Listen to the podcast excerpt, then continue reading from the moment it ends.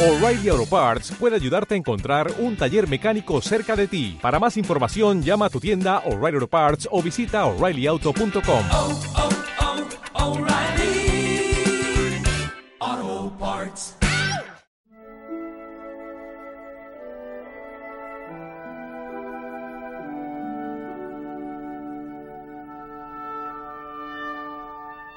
La Vuelta al Mundo en 80 días, de Julio Verne.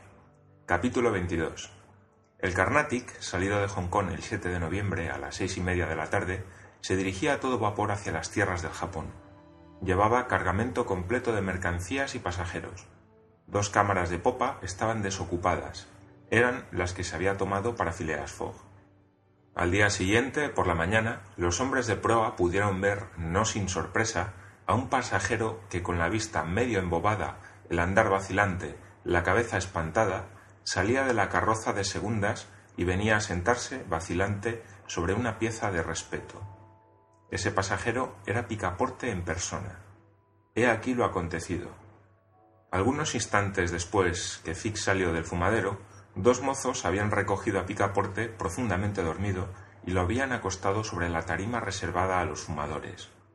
Pero tres horas más tarde, Picaporte, perseguido hasta en sus pesadillas por una idea fija, se despertaba y luchaba contra la acción enervante del narcótico.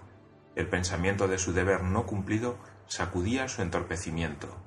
Bajaba de aquella tarima de ebrios y apoyándose vacilante en las paredes, cayendo y levantándose, pero siempre impelido por una especie de instinto, salía del fumadero gritando como en sueños El Carnatic, el Carnatic.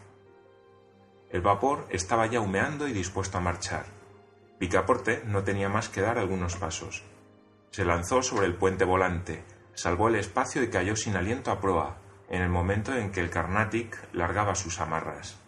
Algunos marineros, como gente acostumbrada a esta clase de escenas, descendieron al pobre mozo a una cámara de segunda, y Picaporte no se despertó hasta la mañana siguiente, a ciento cincuenta millas de las tierras de China.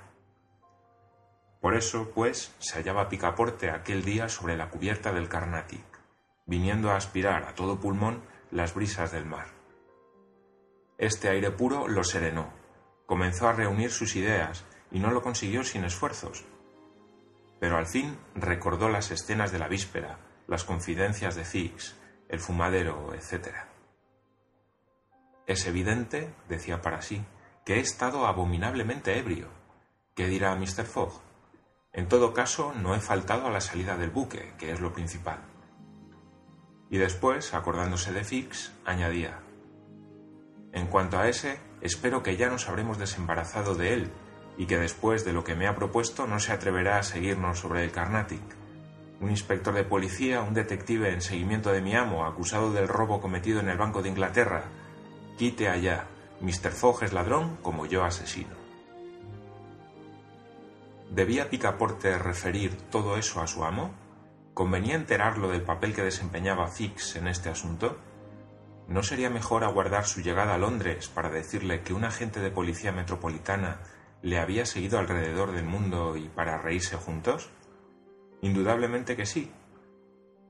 Y en todo caso había tiempo de resolver esta cuestión. Lo más urgente era presentarse a Mr. Fogg y darle excusas por lo sucedido. Sobre cubierta no vio a nadie que se pareciese a Mr. Fogg ni a Mistress Aouida.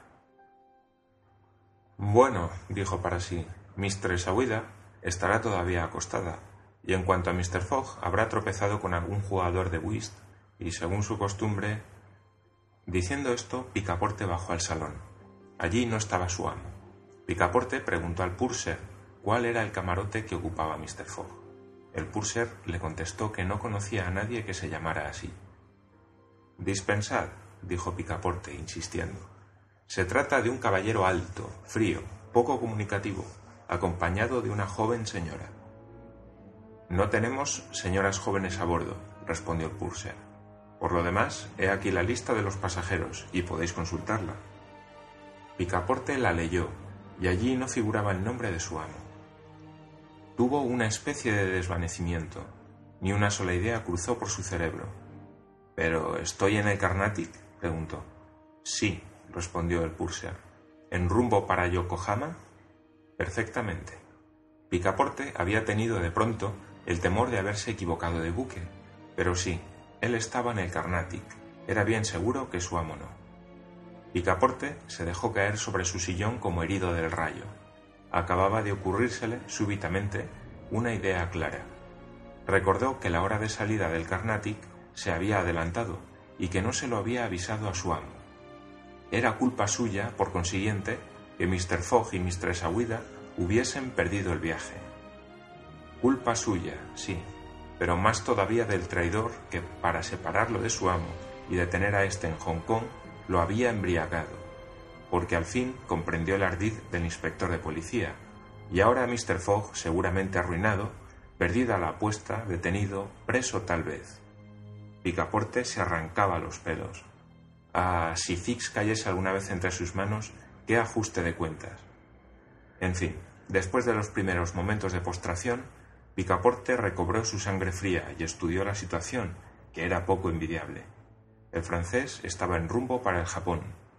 Cierto de su llegada allí, ¿cómo se marcharía?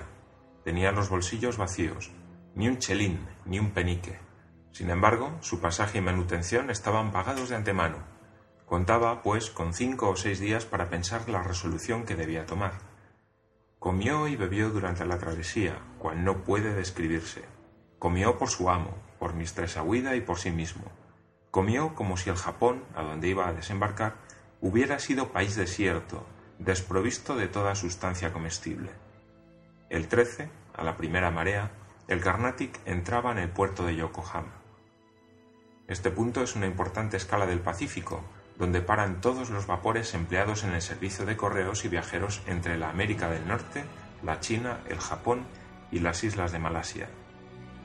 Yokohama estaba situado en la misma bahía de Yedo, a corta distancia de esa inmensa ciudad, segunda capital del imperio japonés, antigua residencia del Taikun, cuando existía este emperador civil, y rival de Meako, la gran ciudad habitada por el Mikado, emperador eclesiástico descendiente de los dioses. El Carnatic se arrimó al muelle de Yokohama, cerca de las escolleras y de la aduana, en medio de numerosos buques de todas las naciones. Picaporte puso el pie sin entusiasmo ninguno en aquella tierra tan curiosa de los hijos del sol.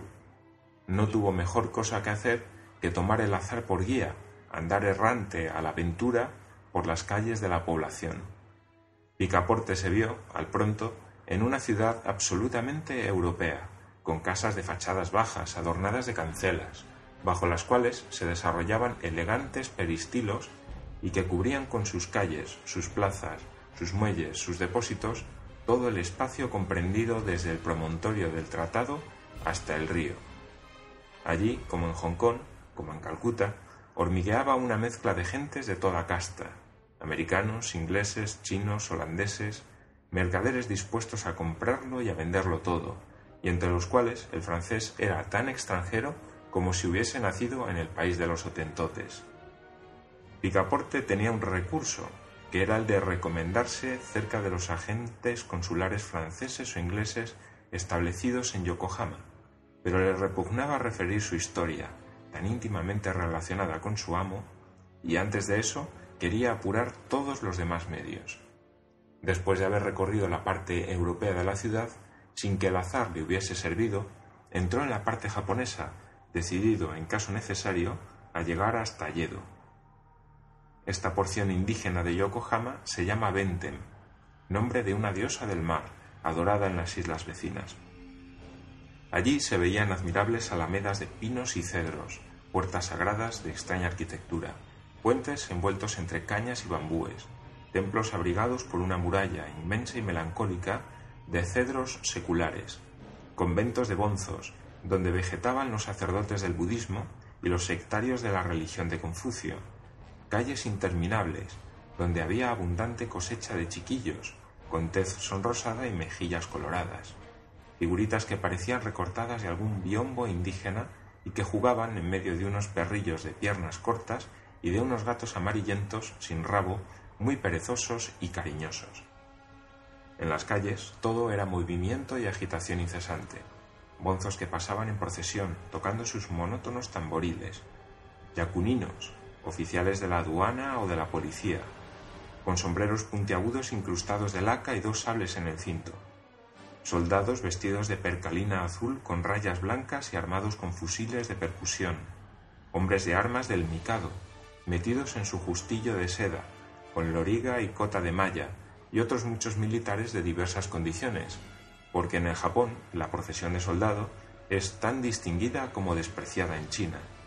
Y después, hermanos postulares, peregrinos de larga vestidura, simples paisanos de cabellera suelta, negra como el ébano, cabeza abultada, busto largo, piernas delgadas, estatura baja, tez teñida, desde los sombríos matices cobrizos hasta el blanco mate, pero nunca amarillo como los chinos, de quienes se diferenciaban los japoneses esencialmente. Y por último, entre carruajes, palenquines, mozos de cuerda, carretillas de velamen, norimones con caja maqueada, cangos, suaves y verdaderas literas de bambú, se veía circular a cortos pasos y con pie y quito, calzado con zapatos de, de lienzo, sandalias de paja o zuelos de madera labrada, algunas mujeres poco bonitas, de ojos encogidos, pecho deprimido, dientes ennegrecidos a la usanza del día, pero que llevaban con elegancia el traje nacional, llamado kimono, especie de bata cruzada con una banda de seda cuya ancha cintura formaba atrás un extravagante lazo que las modernas parisienses han copiado al parecer de las japonesas. Picaporte se detuvo paseando durante algunas horas entre aquella muchedumbre abigarrada, mirando también las curiosas y opulentas tiendas, los bazares en que se aglomeraba todo el oropel de la platería japonesa, los restaurantes adornados con banderolas y banderas, en los cuales estaba prohibido entrar, y esas casas de té donde se bebe a tazas llenas el agua odorífera con el saquí, licor sacado del arroz fermentado, y esos confortables fumaderos donde se aspira un tabaco muy fino y no por el opio, cuyo uso es casi desconocido en el Japón. Después, Picaporte se encontró en la campiña, en medio de inmensos arrozales. Allí ostentaban sus últimos colores y sus últimos perfumes las brillantes camelias, nacidas no ya en arbustos, sino en árboles, y dentro de las cercas de los bambúes se veían cerezos, ciruelos, manzanos, que los indígenas cultivan más bien por sus flores que por sus frutos y que están defendidos contra los pájaros, palomas, cuervos y otras aves por medio de maniquíes haciendo muecas o con torniquetes chillones. No había cedro majestuoso que no abrigase alguna águila, ni sauce bajo el cual no se encontrase alguna garza, melancólicamente posada sobre un pie. En fin, por todas partes había cornejas, patos, gavilanes, gansos silvestres y muchas de esas grullas a las cuales tratan los japoneses de señorías porque simbolizan, para ellos, la longevidad y la dicha. Al andar así, vagando, Picaporte descubrió algunas violetas entre las hierbas. Bueno, dijo, ya tengo cena. Pero las olió y no tenían perfume alguno. No tengo suerte, pensó para sus adentros. Cierto es que el buen muchacho había almorzado, por perversión, todo lo copiosamente que pudo antes de salir del Carnatic, pero después de un día de paseo se sintió muy hueco el estómago Bien había observado que en la muestra de los carniceros faltaba el carnero, la cabra o el cerdo, y como sabía que es un sacrilegio matar bueyes únicamente reservados a las necesidades de la agricultura, había deducido que la carne andaba escasa en el Japón.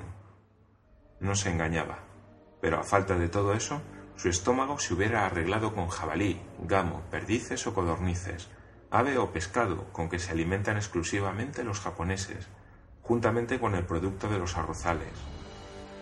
Pero debía hacer de tripas corazón y dejar para el día siguiente el cuidado de proveer su manutención. Llegó la noche y Picaporte regresó a la ciudad indígena, vagando por las calles, en medio de faroles multicolores, viendo a los farsantes ejecutar sus maravillosos ejercicios y a los astrólogos que, al aire libre, reunían a la gente alrededor de su telescopio. Después volvió al puerto, esmaltado con las luces de los pescadores, que atraían los peces por medio de antorchas encendidas. Por último, las calles se despoblaron. A la multitud sucedieron las rondas de yacuninos, oficiales que con sus magníficos trajes y en medio de un séquito parecían embajadores, y Picaporte repetía alegremente cada vez que encontraba alguna vistosa patrulla. Bueno, va.